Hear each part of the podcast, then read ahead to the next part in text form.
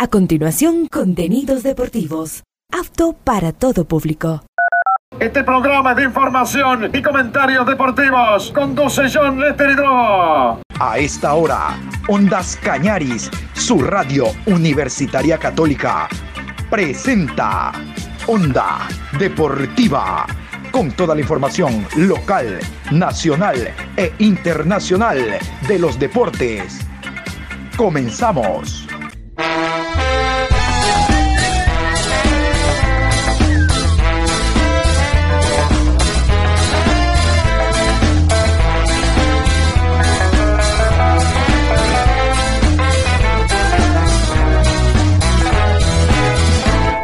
Ahora vamos a bailar para cambiar esta suerte. Si sabemos gambetear para ausentar la muerte. Vamos a bailar para cambiar esta suerte. Si sabemos gambetear para ausentar la muerte. Hola, ¿qué tal? ¿Cómo les va? Qué gusto saludarlos. Aquí estamos iniciando la programación Onda Deportiva. Hoy 7 de noviembre, programa 1309. 7 de noviembre.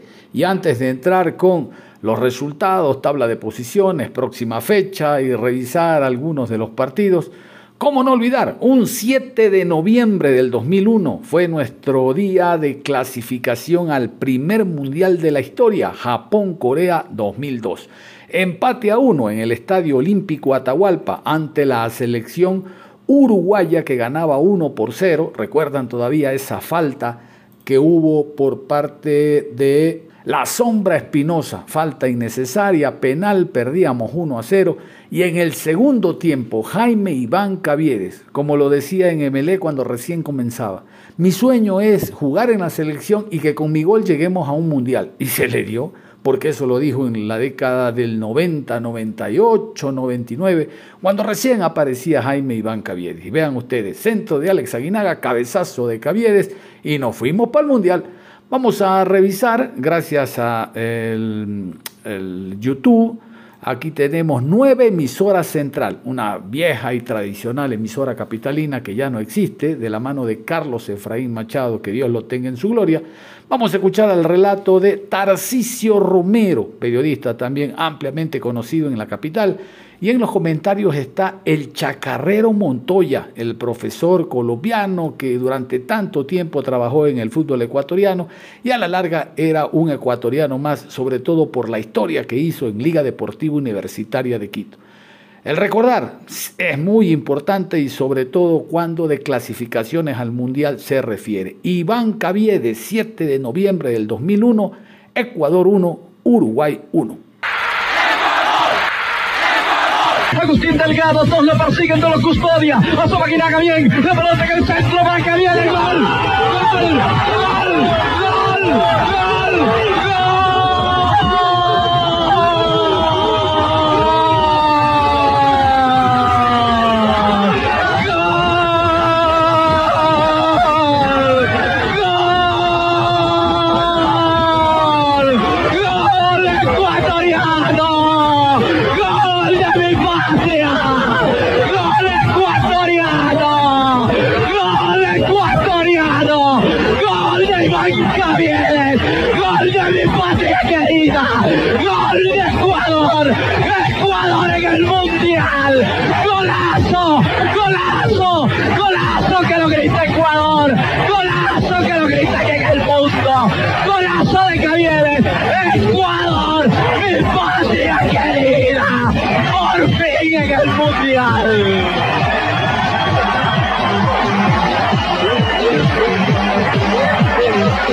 Exactamente a los 27 minutos del segundo tiempo.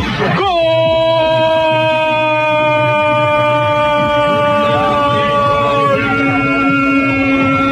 Así lo vio y así lo comenta en la nueva emisora central, la radio Viesa del Ecuador, el profesor Leonel Montoya. La jugada fue de Aguinaga, la hizo toda Aguinaga. Y Cavieres, que hasta este minuto antes de la jugada del costado izquierdo que inició Aguinaga, había votado un gol y había hecho una presentación mediocre, nos paga por este gol.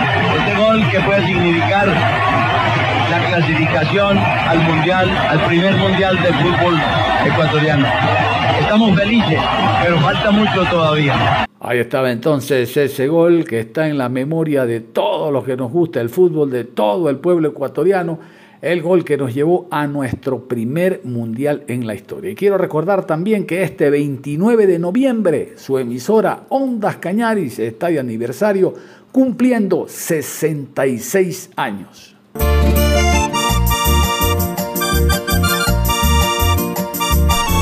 Ondas Cañaris celebra 66 años de vida institucional, entregando información, entretenimiento y diversión a los hogares del austroecuatoriano. 66 años se dicen rápido, pero han sido llenos de enseñanzas y experiencias para estar presentes en los momentos más significativos de Cañar y Azuay. Que vengan muchos años más y con ellos más felicidad. ¡Que viva Ondas Cañaris!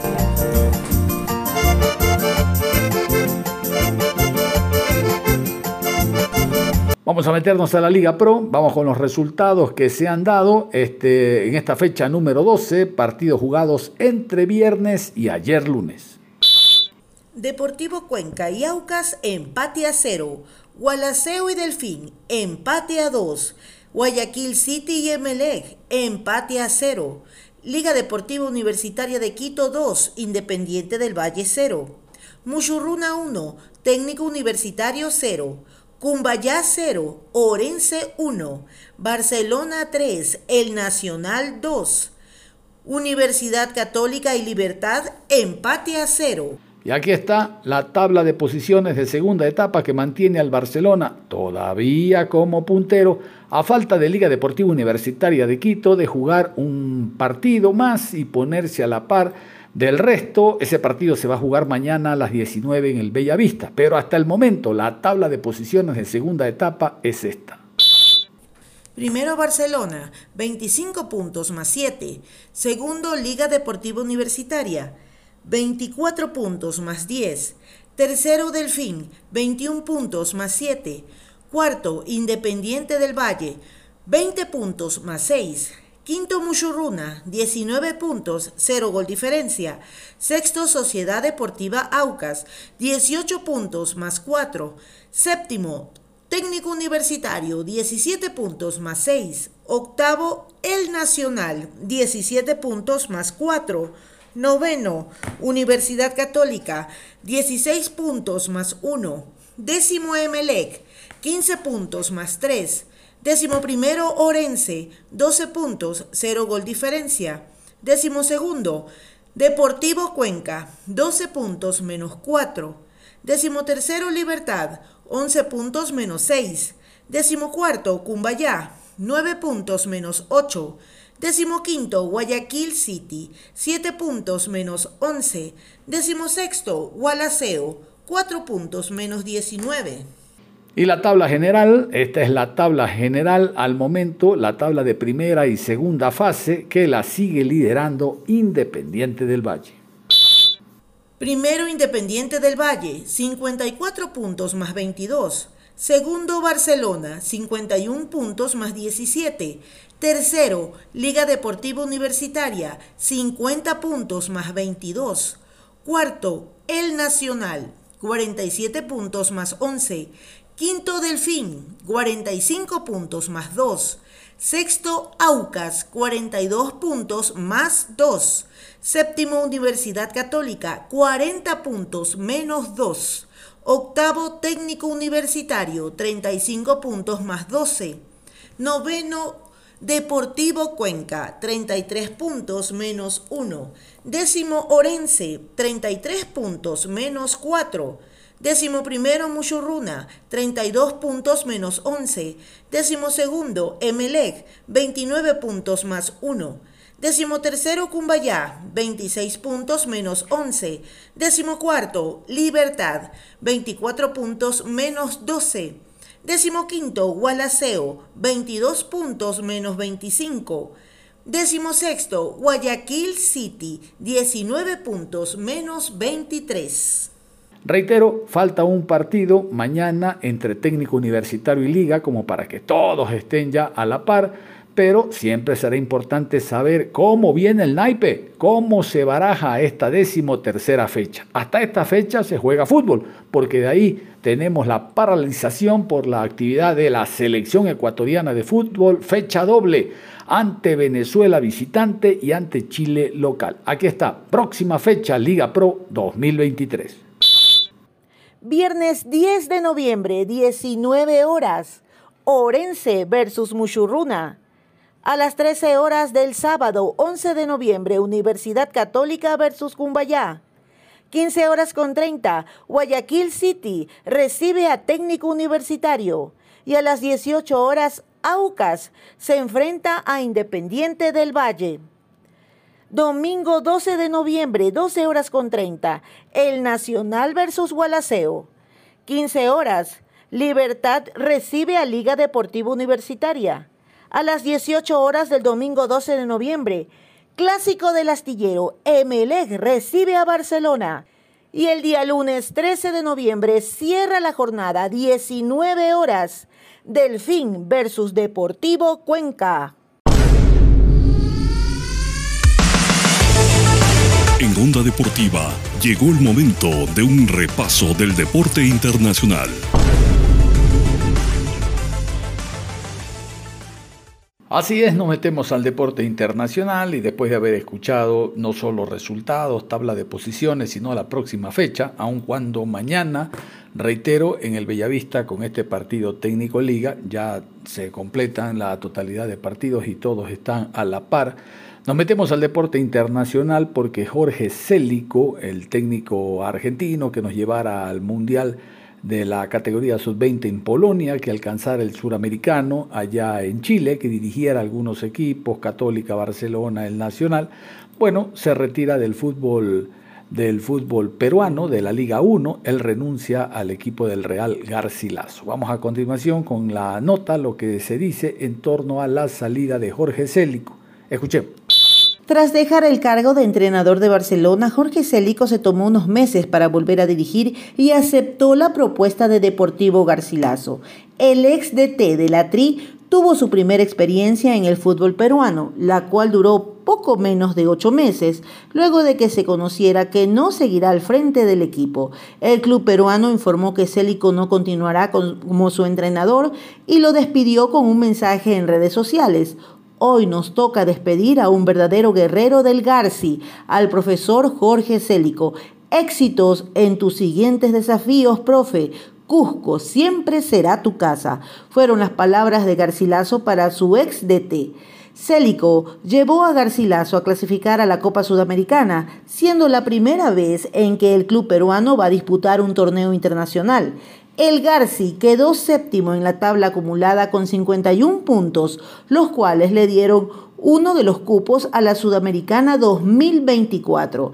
El ex entrenador de Barcelona ahora quedó libre y está buscando un nuevo reto para su carrera. Según información que surgió en medios de nuestro país, Célico tiene opciones de volver a dirigir en la Liga Pro y equipos grandes del fútbol peruano, por lo que deberá elegir si se queda o regresa al Ecuador. Muy bien, vamos a continuación con esta nota recogida por colegas peruanos, una entrevista donde hay mucho respeto eh, y consideración al director técnico, consideran que llegó a jerarquizar la Liga 1, es evidente, dirigía a la selección mayor, selección sub-20, llegando a un mundial y demás.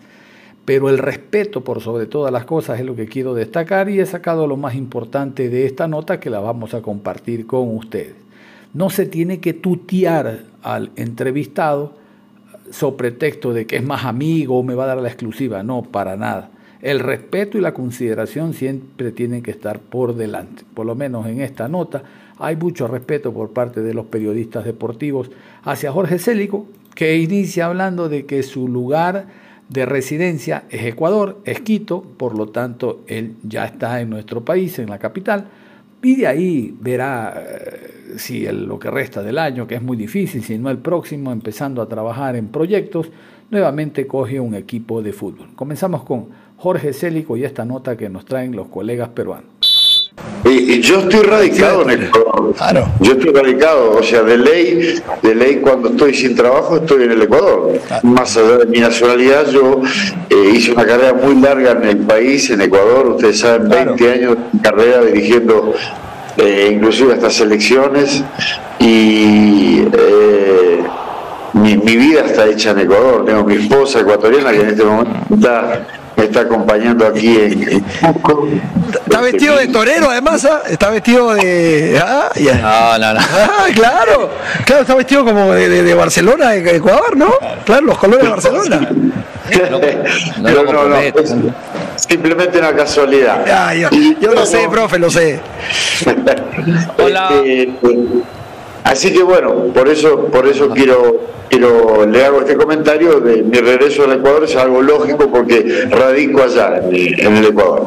Realmente nosotros este, no nos debemos conformar con lo hecho, creo que ha sido la tónica del equipo durante la, la temporada, por lo menos desde mi llegada he visto un grupo lo digo sinceramente porque esto se dice habitualmente, pero sinceramente muy comprometido, muy comprometido. La verdad que eh, le he tomado un cariño a la institución y al grupo de jugadores inmenso, por, por lo que eso se han brindado, ¿no? Porque eh, más allá de los resultados, vos notás el compromiso de ellos hacia la institución y hacia, hacia el grupo en general. Así que quizás esos abrazos que viste forman parte de ese proceso lindo de no sé si llamarlo familia, viste que, es, muy habitual este término, pero de, mucha de mucha ligación, de mucho compromiso, de, de sentirnos bien entre nosotros y no hay nada no hay nada mejor que terminar bien. Y terminar bien en este caso significa darle un triunfo a nuestra gente aquí en Cusco este, y cerrar un año que o una temporada que creo que para el Garcilaso ha sido un, paso importante en, su historia no más allá de una clasificación una copa este, se ha crecido desde muchos de muchos puntos de, de lugares distintos. Por ejemplo decirte, la, la posibilidad de, generar el, tener un complejo propio, que es una, es una, una ilusión muy grande de la dirigencia del club, eh, solidificar algunos jugadores, empezar a trabajar en divisiones menores con una idea este, mucho más clara que la que se ha tenido hasta el momento. En fin, este, tratar de dar esos pasos que pueden hacer del Garcilaso un club importante. ¿no? ¿Con qué reflexiones más bien usted se queda de lo que es la Liga Peruana, de lo que es el fútbol peruano en general, desde lo positivo hasta lo negativo? Creo que siempre le hace bien a nuestro torneo tener técnicos de la categoría de usted y desde la óptica de usted también para tomar en cuenta por ahí algunos puntos a mejorar y también de los cuales quizás sentirnos orgullosos. Bueno, muchas gracias. Primero este, por, su concepto. Este, realmente me, me llevo el mejor de los conceptos de la Liga Peruana en el sentido de, del juego en sí. Es una liga que consta con muchos jugadores de una capacidad técnica importante, donde uno puede idear algunos sistemas de juego que cuando no tenés esa riqueza técnica es difícil hacerlo. Quizás los puntos débiles eh, son un poquito los escenarios, habría que mejorar un poquito, creo yo, y esto lo digo sinceramente con, el afán de mejorar, no de criticar, al contrario, sino mejorar los terrenos de juego, mejorar los, como yo digo, los, la infraestructura de cada una de las instituciones, este, es una linda liga, es competitiva, es absolutamente competitiva, este, y creo que el salto de calidad lo va a pegar ahí, lo va a pegar también en sus divisiones menores, es otro de los temas que quizás deberían este, hacer un poquito más de hincapié el desarrollo del fútbol en la, en la parte menor, ¿viste? Porque vos algunas, algunas falencias que tengas en primera división las podés ir disimulando con contrataciones, con inversiones, pero en divisiones menores no se puede disimular la falencia. Eh, hay que trabajar y hay que trabajar año tras año y hay que empezar desde muy temprana edad y hay que generar una competencia importante en cada año, o sea que el jugador tenga 35, 40 partidos este, por año de, de competencia, estoy hablando del jugador de divisiones menores. Eh, en eso creo que, es la parte más este, débil hoy del fútbol peruano. Pero, mm, repito, de, no seguir aquí me llevo el, mejor de los conceptos y después el tratamiento. La verdad que la sociedad peruana me ha dejado completamente satisfecha, por lo menos aquí en Cusco eh, sinceramente, lo digo sinceramente, me han tratado de maravilla. Eh, cada vez que del estadio no he tenido, sinceramente, ni un solo insulto, nada, nada raro. Qué bueno. Eh, sí, sí, el cariño de la gente aquí en la calle. Este, la verdad que estoy, estoy eh, muy feliz de haber decidido haber venido a dirigir aquí a Perú. Lo que dice tiene mucho sentido, ¿no? Porque yo, también quiero felicitarlo. Eh, no es fácil llegar a, Perú, eh, consolidar un grupo, instalar una idea y que sus jugadores sean soldados de esa idea, ¿no? Porque algo que a mí me gusta mucho de Deportivo Garcilaso es que hemos visto en varios partidos jugadas que que se notan han sido planificadas, muy planificadas, ¿no? Eh, y no solo jugadas, ¿no? Eh, más allá del buen juego por bandas y, todas las cualidades tácticas que, tiene el equipo, eh, hay, hay cosas que, ha ganado con el vivo Deportivo Garcilaso, ¿no? Y, creo que eso habla de jugadores muy comprometidos con, con la idea. Sin duda, y hay algo que acabas de decir que, que quiero ratificarlo. La calidad de los muchachos, eh, la calidad del jugador peruano, el compromiso que tiene a, por lo menos este grupo que me ha tocado a mí dirigir, eh, tengo de todo, chicos jóvenes, gente con bastante recorrido, y absolutamente todo. No he tenido, mira, te voy a decir algo que es increíble, no he tenido una sola ausencia en los entrenamientos, ni llegadas tardes en todo mi estadía. Y, y, lo digo, lo digo eh, eh, orgulloso porque realmente es primera vez que me pasa. Porque donde todo lado donde he estado siempre hay, viste, hay algún perezoso, algunos que algún tiempo falta por alguna situación. Este, eh, nada, todos los entrenamientos con plantel completo, salvo alguna situación que tenga que ver con algo clínico, médico. Eh, mucho compromiso, mucha seriedad en el momento del trabajo, risas y camaradería en el momento de, que uno se dispersa, como tiene que ser. Así que eh, eso digamos que es lo que mejor me llevo, porque eso hace que vos como, como conductor de un grupo puedas eh, llevar a cabo un montón de ideas y realizarlas y puede salir un poquito mejor o un poquito no, o no tan bien o un poquito peor, pero, pero está la voluntad de hacerlo, no está la voluntad de, realizar este, o una forma de juego o una estrategia, etcétera, o una idea que pudimos realmente yo pude plasmar en, aquí en Deportivo Garcilaso, ¿no? ¿Se va satisfecho? ¿Se va satisfecho del, del, con el trabajo hecho? ¿O siente que se pudo hacer algo más? ¿O siente que quizá eh, pudo Deportivo Garcilaso llegar un potencial más importante? Eh, con, lo que se consiguió? Siempre algo más se puede hacer, ah. siempre. Esto es, indudablemente es así. Eh, hemos tenido algunas dificultades que ustedes deben conocer, como por ejemplo la imposibilidad de incorporar jugadores, hemos tenido la imposibilidad, por ejemplo, de no contar con Andrés Chicaiza, que era un ah, Por ejemplo, que, está con nosotros trabajando hasta el último día, ¿no? Hoy este hoy tuvimos una comidita después del, del, del, entrenamiento, este que gentilmente invitó Santiago Jordana, lo digo, justamente porque bueno, Ya que no juega el último partido, ahora se pone de almuerzo. claro, y aparte el, grupo lo ha hecho goleador, ¿no? A Santiago del Torneo Peruano, lo cual este, él este, de alguna manera ha querido invitarnos hoy. Pero quiero decirte que este, eh, hoy estuvo Andrés con nosotros, entrenó y hasta lo último va a estar acá y seguramente seguirá una temporada más aquí en el club. Un jugador importantísimo, con una gran capacidad, que no lo pudimos contar. Eh, e increíblemente por, por, situaciones que ustedes ya deben saber que tiene que ver con la parte reglamentaria, pero tampoco hemos podido este, incorporar más gente no porque lo que tengas no alcanza, sino porque lo que vos tenés lo podés potenciar con otros futbolistas.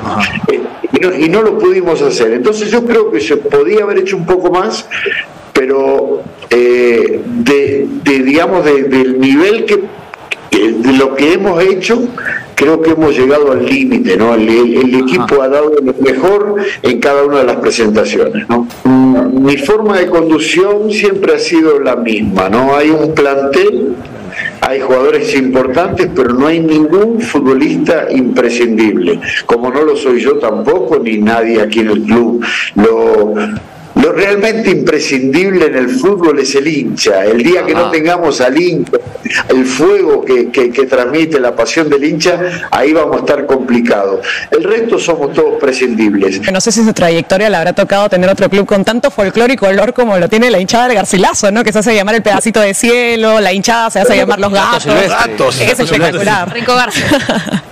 Rico Garci, Rico Garci. No, son re simpáticos, re simpáticos. La verdad que, la verdad que digo sin- sinceramente, eso, aunque ustedes no lo crean, genera mayor compromiso. Cuando vos ves que hay tanta nobleza eh, y cariño hacia una institución, del que está del otro lado en, este, en ese sentido que tiene la responsabilidad de que esto camine, eh, el compromiso es mayor porque ves mucha naturalidad, ves mucha espontaneidad en su gente y, y- querés verlos felices siempre, ¿no? en, los años que tiene, que tiene, que tiene dirigiendo, que tiene en fútbol, ¿eso es la mayor alegría que ha conseguido, la satisfacción del hincha en general? ¿O, o, o- o qué- o- o dónde radicaría usted que cree es la mayor alegría que ha conseguido usted en el fútbol? Sin duda, sin duda lo que acabas de decir. Eh, lograr un rostro de felicidad en un hincha es algo único. Lo otro, mira, lo otro va y viene, desde lo económico, desde, si se quiere, la popularidad que pueda tener una persona en determinado momento, el halago muchas veces eh, efímero, corto. eh, lo que más satisfacción me han dado sinceramente ha sido eso. Yo eh, cuando salgo del estadio aquí en Cusco y gracias a Dios hemos salido la mayor cantidad de veces con resultados positivos, eh, he tenido he tenido ese acercamiento con el hincha eh, que me genera una profunda alegría, una profunda alegría. Eh, coincido con lo que vos decís, este, el poder darle la satisfacción a aquella gente que deja todo, mira, por ahí eh, sus ahorros es para pagar la entrada. Yo hoy veía, hoy, hoy entramos aquí en el estadio y hoy veía a la mañana temprano las filas sacando las entradas y sabés que la reflexión que yo tenía era esta que estamos hablando. Digo, vos ves gente que eh, ya te das cuenta que hay gente que, que ha trabajado toda semana para poder sacar esa entrada y poder este, eh, alentar a su equipo y venir con su familia y, y eso va a ser lo que le va a dar la alegría, ese motor que le da, ¿no? Este, en definitiva, los seres humanos tendremos que eh, inclinarnos un poquito más a todo este tipo de cosas y no a las otras, a lo suntuoso, a lo superficial, a lo, a lo, a lo mediato. ¿Sí me explico? el cariño y la gratitud nuestra porque vino a jerarquizar nuestro campeonato. Un abrazo muy grande, profe. Gracias, Gracias. Y después de escuchar a Jorge Célico, nos vamos a ir a la pausa y al volver hablaremos de otro técnico. Este renunció también. Se llama Jorge Almirón, técnico de Boca Juniors. La pausa y regresamos. Onda Deportiva. Regresamos con Onda Deportiva. Vamos a continuar en la programación Onda Deportiva. Vamos en esta segunda media hora con un tema muy importante de mucha actualidad, deporte internacional. En Onda Deportiva llegó el momento de un repaso del deporte internacional.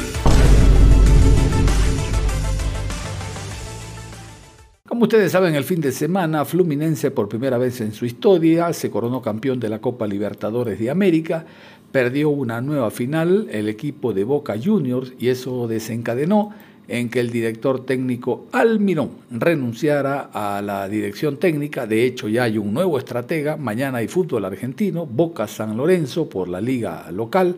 Pero vamos con el desarrollo de la noticia y la salida de Almirón, ex director técnico de Boca Juniors. Después de la caída frente a Fluminense en la final de la Copa Libertadores que se jugó en el estadio Maracaná y la ilusión rota de conseguir la séptima, Jorge Almirón dejó de ser el director técnico de Boca. Almirón debutó en Boca el 3 de abril de este año frente a San Lorenzo tras la negativa de Gerardo Martino, que eligió un destino más tranquilo como el Inter de Miami de la MLS donde juega Lionel Messi. Básicamente la campaña del DT en el Ceneice fue sostenida por las manos de Chiquito Romero y sus penales atajados en las series de penales. Con un juego que nunca lució, la campaña en el campeonato local fue paupérrima. De los últimos 20 partidos, el Boca de Almirón apenas ganó 3. Pero claro, cada fase que el equipo pasaba en la Copa Libertadores era una bocanada de aire para el ex Lanús San Lorenzo e Independiente. En total, dirigió al Ceneice en 43 encuentros, ganó 17, empató 13 y perdió 13. Pero Boca llegó a la final de la Libertadores sin ganar un solo partido en playoff. Y esa situación no cambió en el Maracaná con la caída de 2 a 1 frente al Fluminense. El Ceneice dejó Río en un mar de penas y caras largas. Este domingo llegó a Ezeiza cerca de las 8 de la noche y el micro que los retiró del aeropuerto llevó a la delegación directamente al Boca Predio. Cuando bajaron del colectivo una, hubo una reunión de Juan Ramón Riquelme, Jorge Almirón y los jugadores.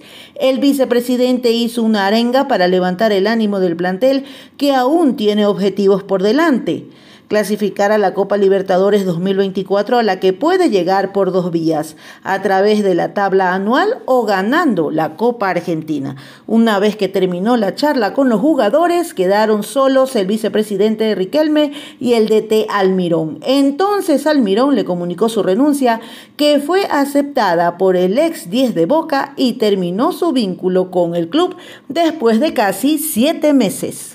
No deja de ser plausible la decisión de Almirón al no alcanzar el objetivo Copa Libertadores de América y que el equipo no esté jugando bien, 17 partidos ganados, 3 empatados, 13 perdidos, habla a las claras de una campaña que no ha sido muy buena. Vamos a ir nosotros con lo que opina la prensa argentina. Primero el choque de la noticia, la renuncia de Almirón, no fue echado él renunció. Y lo segundo, el debate en torno a los que están a favor de la decisión que ha tomado el técnico y aquellos que esperaban por lo menos que continúe trabajando hasta fin de año. Como ustedes escuchaban, mañana hay fútbol y también se juega la Copa Argentina. Igualito a la Copa Ecuador, que el primero, el ganador, tiene su espacio en torneos internacionales. Vamos a continuación entonces con lo que se dijo en este programa, reitero, muy provechoso, sobre todo por los conceptos emitidos sobre el director técnico Almirón y su salida. Hace una hora y cuarenta más o menos renunció Almirón. Jorge Almirón renunció como técnico de Boca. Ya le vamos a entregar detalles de la renuncia a Almirón. ¿Por qué? ¿Qué pasó? Cuando llega el micro al predio, habla con Riquelme, se lo comunica. Tiene que ver con la derrota de Boca en la final de la Copa Libertadores, que ya enseguida vamos a explicar y vamos a debatir y vamos a charlar. Tiene que ver porque algo pasó entre él y sus futbolistas. Tiene, tiene que ver con que hoy se encuentra en una situación eh, donde no irreversible. No puede cambiar ya el pensamiento de la gente de Boca. La noticia es que hace una hora, 40 minutos más o menos, Almirón le dijo a Riquelme, esto no da para más. Riquelme, por lo que tengo entendido, le agradeció a los futbolistas, le agradeció a los jugadores por haber hecho ilusionar otra vez a la gente de Boca. Creo que más o menos por ahí fue la frase. Y daría la sensación que el técnico de Boca va a ser errón. De aquí a los próximos partidos. Boca juega el miércoles contra San Lorenzo. Pero bueno, hay mucho para hablar. Ya vamos a estar con Martín Arevalo, insisto. Noticia de último momento. Almirón dejó de ser el técnico de Boca. Parry, ¿cómo va? Hola, Pollo. hola, Mono, ¿cómo estás? Hola, Pollo. querido. ¿Cómo andás, Nico? Muy bien. Muy bien. Hola, Horacio. ¿Cómo te va? ¿Cómo andás, Horacio? Hola, Héctor. Hola, ¿cómo estás, Sebastián? ¿Cómo estás? Muy bien, bueno, hay de todo. ¿eh? Ya Sí. enseguida tal vez ten- tengamos contacto con Brasil. Est- Está Arevalo, está Martín Arevalo. eh, estamos aquí en vivo. Martín Arevalo, te saludamos. La noticia. eh, hay dos noticias, por supuesto, que Boca pierde la final de la Copa Libertadores, la séptima. Y hay una noticia que se dio hace un ratito y que nosotros ahora, por supuesto, la estamos eh, analizando, es la renuncia de Almirón como técnico de Boca. Martín, querido. La noticia era que Boca había perdido la final. Cuando el plantel llegó al predio de Seiza, se despidieron, se fueron a sus casas y se quedó reunido Almirón, Manusovic, Ose, el preparador físico, y Maxi Velázquez, con el Consejo de Fútbol completo, más Riquelme. El técnico de Boca le comunicó a Juan Román Riquelme que no está en condiciones de seguir, que ya no tiene más nada para aportarle al plantel, que mañana a la mañana, o en un ratito si querés, pasa a despedirse de los jugadores. Un detalle, los futbolistas no sabían nada de esto y se fueron enterando por las diferentes redes o los diferentes medios de comunicación cuando estaban algunos llegando a sus domicilios. No se los dijo Almirón, se lo quiso decir primero a Riquelme y yo lo que creo, Pollo, como vos recién enumerabas algunas teorías, no hubo ningún problema con los jugadores, más allá de que algunos ayer, por ejemplo, estaban fastidiosos porque no entraron o quedaron afuera del banco o por algún cambio, como es el caso de Figal. No es que hubo una pelea con Almirón. De hecho, si tomamos la conferencia de prensa, vemos que el entrenador está agradecido para con el plantel porque Boca hizo una final digna más allá de... Ahora vamos a charlar eso. Ahora, ahora, ahora, ahora en un ratito vamos a debatir la final, que, por, qué Boca, por qué Boca pierde. eh, pero la noticia, queríamos nosotros tener esta información, Martín. Almirón deja de ser. ¿Va a ser Errón el técnico de Boca? Eh, mirá, ¿es Ron o es Rudman que dirigió el, el equipo que fue campeón intercontinental? Eh, por supuesto que Ron ya conoce a estos jugadores porque los dirigió con Monagas eh, y estuvo como interino de, de Ibarra. Y recordemos algo, yo creo que lo que quiso hacer Almirón en este tiempo es, a partir de mañana se iba a hablar de Almirón. Y Almirón sabía que ni ganando la Copa Argentina, ni clasificando a la Copa del año que viene, la tenía fácil para, para su continuidad. Ahora dice, arréglense ustedes, yo me di a mi casa, fui finalista de la Libertadores. Estamos a menos de un mes de las elecciones en Boca, ¿no? A menos de un mes. Digo bien, estamos noviembre 5. Las elecciones creo son el 2 de diciembre. 2 de diciembre. Eh, menos de un mes. Bueno, abrazo grande, Martín, gracias, la seguimos. Eh, cualquier cosa en un ratito te volvemos a llamar. A mí me parece que es gesto de grandeza. este.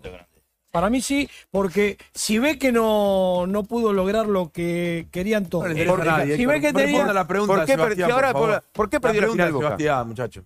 porque el primer tiempo de Boca lo tácticamente parecía un equipo chico. Ah, ah, ah, ah, ah, ah.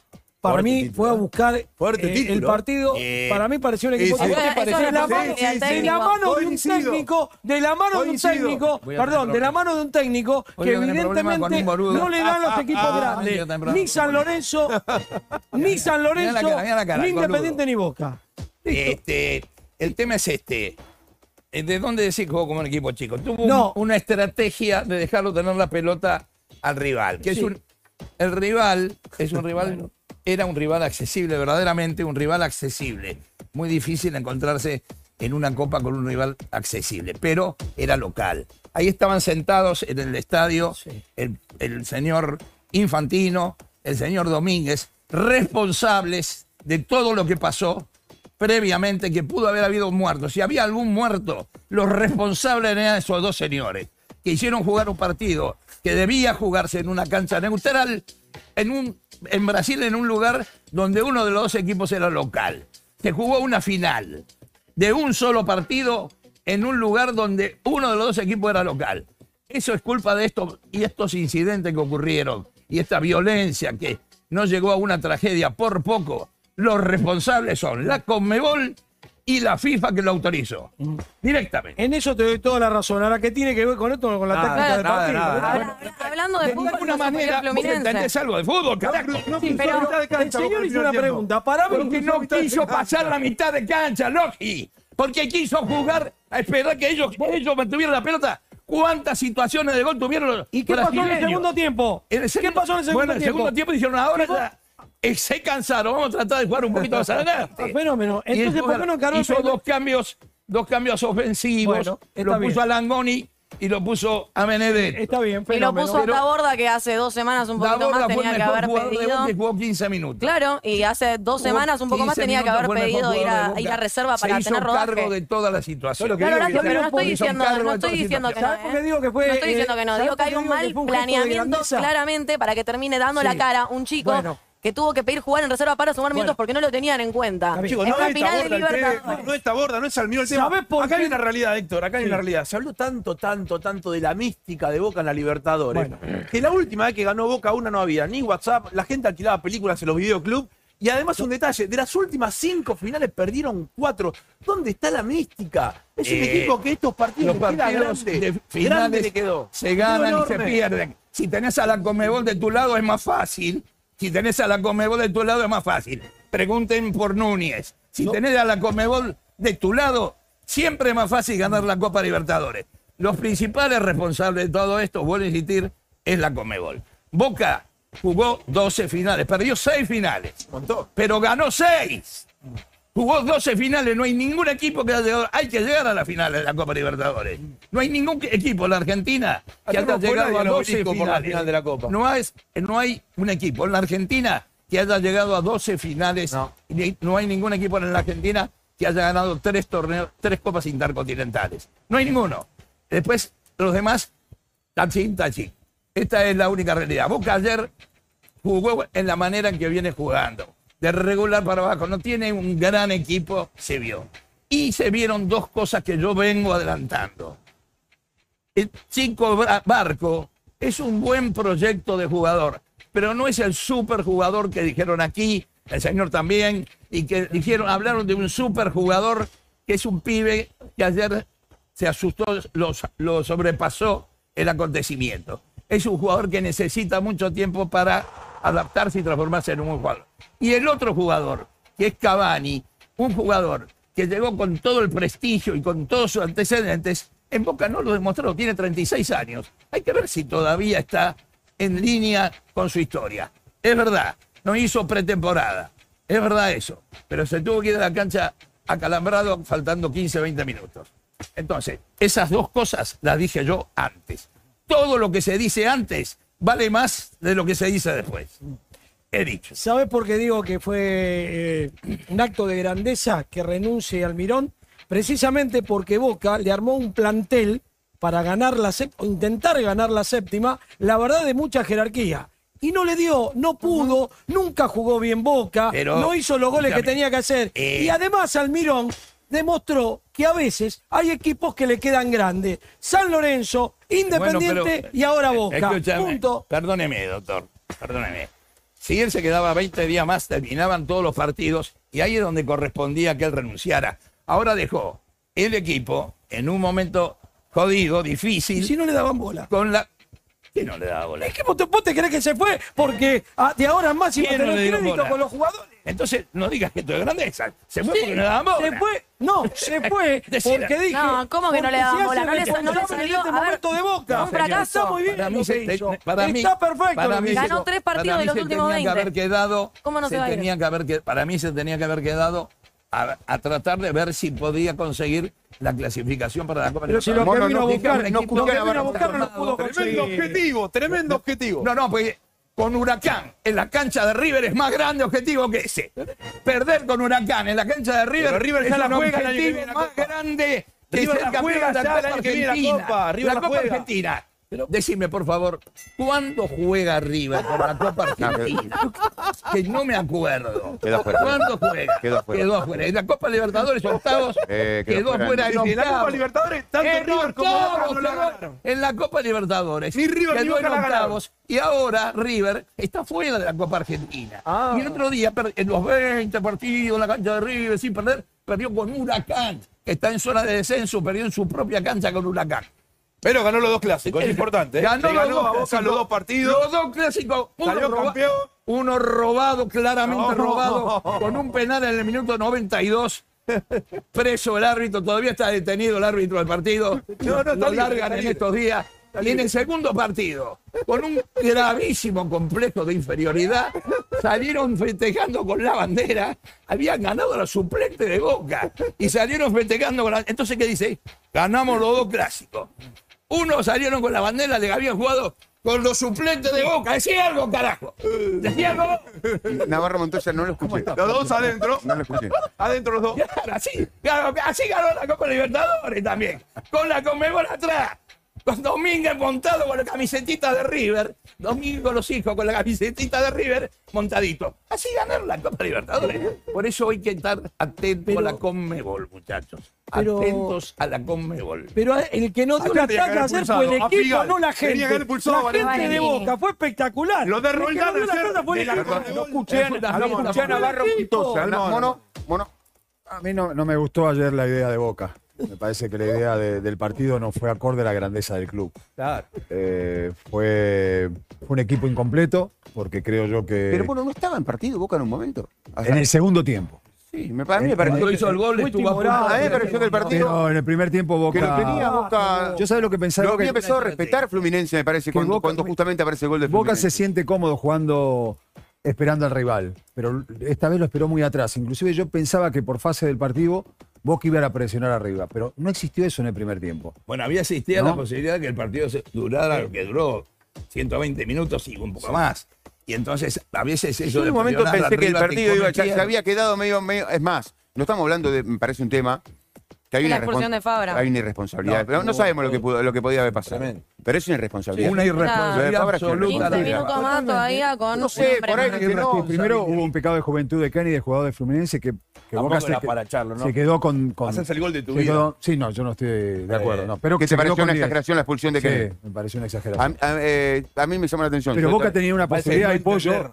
Y Boca se le fue encima porque encima Fluminense fue para atrás. Y llega la expulsión de. Bancame, de pará. Eh, ya seguimos. Eh, quiero decirles que vamos a estar contándoles a partir de ahora, se, se fue Almirón, quién va a dirigir eh, a Boca en, lo que queda. Rudman, Cerrón, qué le queda a Boca, en qué situación está hoy para meterse en la próxima Copa Libertadores mm, del año que viene. El nuevo Rexona, 72 horas, tiene la Hubo fracasos individuales llamativos. Eh, para mí Barco es un muy buen futbolista eh, y la verdad es que uno jugó bien. Para mí es un muy buen jugador, por ah. supuesto que tiene que crecer, no, tiene que eso, tener... Pero los grandes eh, jugadores... Eh, sí, es un muy buen jugador que es un necesita que tiempo de maduración. Tiene calidad técnica. Tampoco sacrificarlo porque Riquelme a fin de año, ¿eh? Muy ¿tampoco? bien. ¿Eh? Lo pierde Riquelme. Bueno, mejor que se pierda. Eh, eh, no como Melo, se pierda. Melo, Melo, no, no, muy bien. Son dos pesos. Muy, buen Melo, lo lleva. muy bien Melo. Eh, que dijo que habla mucho el pibe. El pibe tiene, ah, tiene, necesita a alguien que lo sepa guiar un poquitín. Seguramente el tiempo lo va y lo va. A mí, a mí es un pibe que me encanta cómo juega, jugó mal. Ahora, tampoco jugó bien Cavani. Hay una jugada que es muy Ay, extraña. Y aparte ahí Barco lo asiste de una manera fenomenal. Eh, Era para romper el arco y... No, pero yo creo la que la pelota, la pelota le, llegó, le, queda atrás. La pelota le llegó un poco atrás. Porque ese, dámela, esa pasa podía haber cambiado. Dámela, dámela, dámela. No, lo que pasa es que la tiene que traer con izquierda. Es raro. Y ahí, que, y ahí va a perder tiempo porque llegaba Andrés. Le queda atrás la pelota. Mira, mira, mira, mira. No, pero no va de un pase ahí. Igual decide mal, ¿eh? Mal, mal, mal. Es raro, o yo creo que, raro, es raro. Yo creo que el pase hacia Merentiel fue malo. La, idea sé si la decisión es mala. Porque Vos fijate el pase. El pase es bárbaro. Y yo creo sí, que él no, se pero pasa. Le, no, le queda atrás. Por eso, pero le queda atrás. Pasa. En vez de esperar, Entonces, se pasa. Claro. O sea, él, él, él no, no, tiene tiempo de poder Tenía que haber más adelante. Hizo más de 400 ya. goles, mono. Y después pedir el, cambio de 400 bravo. goles. Y aquí en otros días. Pedir el cambio en una final de barco así. No, pero estaba calambrado, ¿no? Estaba bueno, calambrado. pero un calambre no te saca una final de copa. Ahora, si ahora cuando, para cuando Almirón juega así, barco pone un pase bárbaro. Estaba mal eh, seguramente había pedido el cambio un ratito antes. Llegó con lo justo. Yo que, eh, eh, la, salida de Figal. Yo, creo que no. ¿Quién dijo? Perdóname. Horacio, vos dijiste, no tuvo pretemporada. No tuvo pretemporada. Y, y yo creo que eso tuvo que ver, ¿no? Para mí no llegó, no llegó yo, bien. Bueno, es una no, final de Copa Libertadores bueno, vino para esto. No te puedes ir nunca nadie, siendo el jugador emblema. Nadie se quiere ir. Y bueno, se pidió el cambio, ¿eh? Sí, porque no daba más. ¿En qué se equivoca Almirón? Bueno, por en empezar. El planteo del primer partido. En, el, planteo, del primer tiempo. Como dijo Héctor. Yo aún, yo aún jugando mal Barco como jugó, que coincido con, sí, con Faltó grandeza. Yo no lo hubiera sacado a Barco. no lo sacabas a Barco. No, O es un jugador que en cualquier momento puede desequilibrar. Barco. Para mí. Yo no lo, sí, jugó mal, pero yo no lo hubiera sacado. No. Figal no estaba para salir tampoco. Figal tampoco no, estaba para salir. A ver, dame la salida de Figal. Figal pierde Kennedy. Pigares, lo pierde Kennedy. Ahora apoyo otra, otra cosa. Y Advíncula pierde, pierde, acá, y pierde acá en el gol. No bueno, llama la atención tampoco cuando mirás el banco que tenía que destacar Mirón. las grandes jugadas, fueron dos golazos. Fantástica. Entonces, Eso es verdad. Así que lo pierden. Hicieron un desborde para, para, centro para atrás. Acá se va. Salió se, del área. Se va caliente, Pigares. No, ¿Tendrás que ver esto con la renuncia de Mirón? Campuzano. Y yo creo que eh, estos El Pulpo González. Eh, y, no, y dejó afuera a Usaude, a Blondel. Estaban en el banco. Claro, Ramírez. Ramírez estaba en el banco. Por eso digo, se, dejaron afuera jugadores del banco que podrían haber cambiado el partido. Pero vos crees que Ramírez, con todo respeto por Ramírez, te podía cambiar el partido. No, no, estoy, estoy diciendo, al revés. Ah. No, haber estado en el banco. Almirón miraba el banco y por elección suya estaban Campuzano, ah, Ramírez, el Pulpo González, habiendo dejado afuera a jugadores que se trajeron como refuerzos y que no se les dio rodaje. Fuera del banco, por ejemplo? Bullaude. Blondel. No, pero, pero antes que esos jugadores, ¿no, ¿no sería más un poco mejor que estén esos jugadores? Sí, sí, el González. Yo eh, a esta yo respetando la información que acaba de dar Martín Arevalo, Arevalo, yo tengo entendido, yo tengo entendido que sí hubo reproche de los eh, futbolistas con el planteo En el entretiempo. de, Y al final del partido explotó todo. Mm, que tuvo Almirón. Y es que tiene que sentido. también hubo un intercambio fuerte de palabra al final. Es decir, algo pasó, algo se rompió que evidentemente llevó también a, a la yo, yo voy, algo nunca yo voy a lo que, a lo que dice... Fueron, ¿Cómo, perdón? Fueron, o algo nunca funcionó porque fueron bueno, tres partidos ganados de 20. yo me estoy refiriendo no. a ayer. Yo no, es, yo no, es estoy refiriendo era sorpresivo que vos hayas llegado a la final. Más. El primero, que Almirón sabe que no le iban a renovar. Y el segundo, sabiendo que no le van a robar, no se va a ir a hacer putear a la bombonera. No quiso salir a la bombonera el próximo partido. Pero, también, pero digo que algo pasó. A, mí, me, sorprendió la, renuncia de Almirón. Porque yo creo claro, que este es un momento. La Copa Argentina todavía, yo creo que este es un momento en el que Boca tiene que tener tranquilidad. Sí. Tiene que tener prudencia y mesura. Se puede, muy difícil. Y me parece a mí que le hace un flaco favor esta renuncia de Almirón sí, sí. a este momento un Boca, en un mes preelectoral. Y yo pienso que algo pasó. Sí, sí, no sé si será lo que dice Gallito, lo que dijo Horacio, lo que dice Nico. pero para mí algo desencadenó la renuncia de, Almirón. Estamos tirando hielo al pichón. No, tiro al pichón. No, es información. lo que, lo que no decís vos no lo podemos decir los demás. Vos tenés la verdad siempre. Vos tenés la verdad siempre. No tiro al pichón. Pero no es tiro al pichón. no es ¿De dónde? No, te lo voy a decir. ¿Quién sos vos para que te no revelan fuentes? Eso es materia Pero es esto. Lo que no decís vos, lo que no decís vos es palabra santa.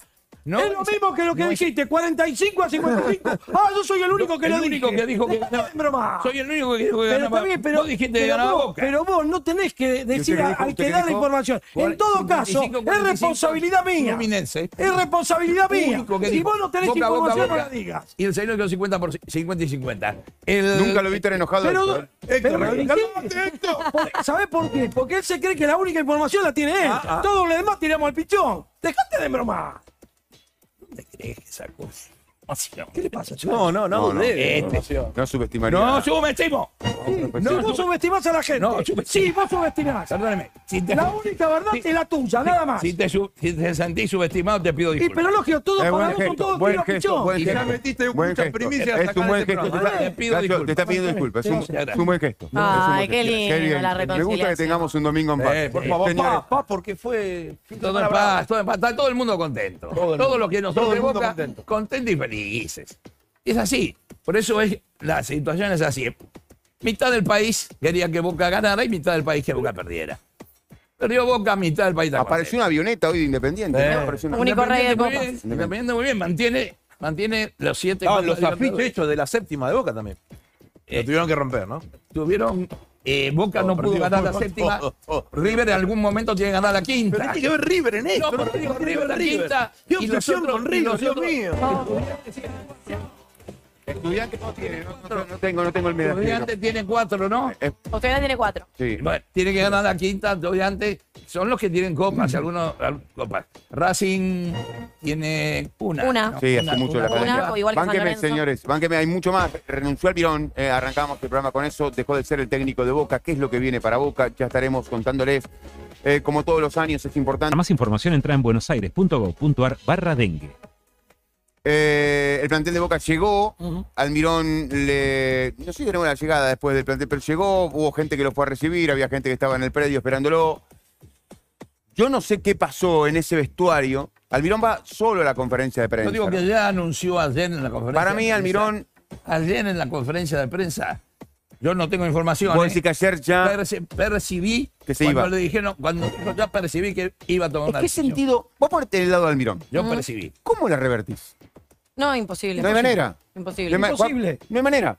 Imposible. Porque no hay Pero- atrás algo que te sostenga. Te Claro. sostenían los penales de Romero, nada más. Por Te eso yo- los penales de Romero, no había algo que te sostenga como estructura. Por eso yo digo que para mí es algo que nunca funcionó, porque cuando vos te encontrás, los otros entrenadores de Boca por lo menos ganaron títulos, no es que quedaron todos Eh, afuera por, por quedar afuera de la Copa. Pero jugó un solo torneo. Bueno, Horacio, pero uno espera, yo no te digo Y que... llegó a la final de la Yo Copa. creo que los, creo- procesos, creo los igual- procesos tienen que tener Así estaba continuidad. Seiza, ¿eh? Pero, pero no este tipo de procesos que, son bien, la mayoría de los partidos perdidos y empatados. de Madrid no había nadie igual, ¿eh? Se ve que la de Madrid dolió un poco más que la de ayer. Pero bien, está bien eso. Hay que apoyar. Gente, En, los ma- en las malas hay que apoyar. Perfecto, ahí estaba la opinión entonces generalizada sobre lo que ha ocurrido con el tema Jorge Almirón. No deja de ser importante, ustedes saben de que Boca es un Barcelona, un MLE, allá en Buenos Aires. Nos vamos a ir porque ya está lista Isi Bonilla con todo el resumen de noticias en actualidad tercera emisión. Nos vamos, no se cambien, continúen en sintonía de Ondas Cañaris.